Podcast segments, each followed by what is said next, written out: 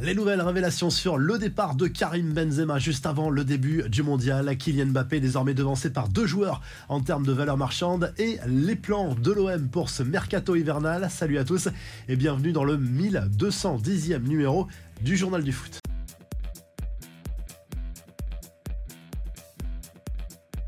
Et avant de découvrir les sujets croustillants de ce vendredi, un œil sur la Coupe de France avec le coup d'envoi des 32e de finale ce vendredi. Le PSG joue à Châteauroux ce vendredi soir à partir de 21h sans ses stars. Neymar, Messi et Kylian Mbappé sont absents pour différentes raisons et préservés en vue des prochaines échéances à venir pour le club parisien. En Ligue 1, notamment l'Olympique de Marseille jouera ce samedi face aux amateurs du Hier Football Club, un club varois de 4e division alors que Monaco affrontera Rodez et que Lyon sera opposé au FC Metz.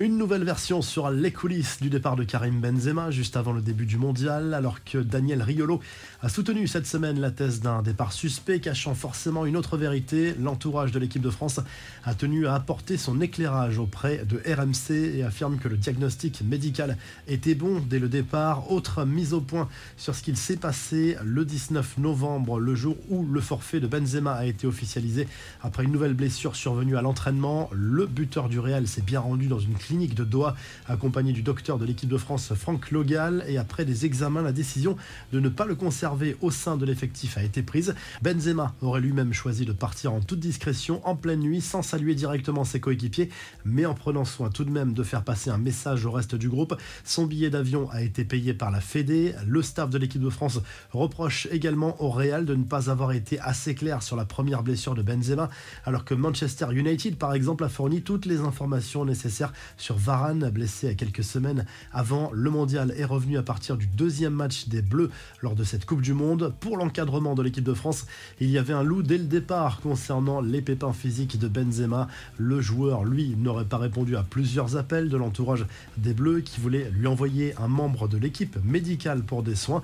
Et concernant la gestion des égaux et le fait que certains cadres comme Paul Pogba ne voulaient pas du retour de Benzema en 2021, tout est faux selon l'encadrement de l'équipe de France cette supposée rivalité Pogba-Benzema n'a aucun sens vu que le Turinois n'était pas présent lors de ce mondial. Les infos et rumeurs du mercato, l'Observatoire du football a publié sa traditionnelle liste de la valeur marchande des joueurs. Et à la première place, ni Mbappé ni Haaland, c'est Jude Bellingham qui est désormais le joueur potentiellement le plus cher du monde. Le milieu anglais devance Phil Foden, lui aussi estimé à plus de 200 millions d'euros. Kylian Mbappé n'est que troisième, Vinicius Junior quatrième et Erling Haaland cinquième. Ousmane Dembélé déclaré intransférable par le Barça, si l'on en croit. Johan Laporta, la porte est complètement fermé pour un transfert l'été prochain. L'international français se dit d'ailleurs heureux en Catalogne. Tout le monde est sur la même longueur d'onde, mais il ne lui restera plus qu'un an de contrat en juin prochain. Benoît Badiachi lui a signé un très long contrat avec Chelsea. Le défenseur central français s'est engagé jusqu'en juin 2030 avec les Blues. L'AS Monaco récupère au passage un chèque de 38 millions d'euros. Et du côté de l'OM, ça se précise sur les cibles du mercato. Marseille aimerait attirer deux milieux offensifs pour faire face à la blessure d'Amin Harit et combler les départs de Gerson et Luis Suarez. Enfin, Thierry Henry sur le banc de la Belgique, une option qui prend de l'épaisseur. Le Français souhaiterait bien succéder à Roberto Martinez. Il est soutenu d'ailleurs par plusieurs cadres des Diables Rouges comme Romelu Lukaku.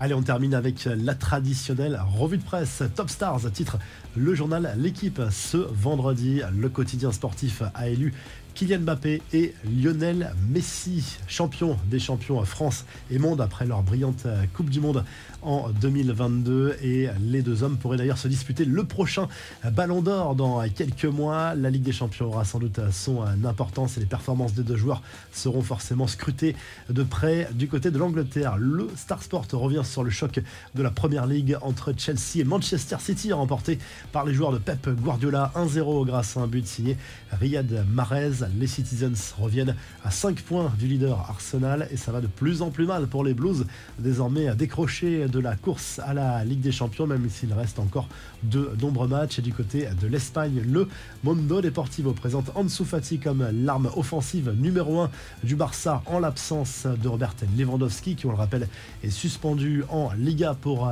3 euh, matchs. Le quotidien sportif qui revient également sur les propos de Johan Laporta, le président du FC Barcelone, qui croit toujours à la création d'une Super League, peut-être même dès 2025. Si le journal du foot vous a plu, n'hésitez pas à liker, à vous abonner pour nous retrouver très vite pour un nouveau journal du foot.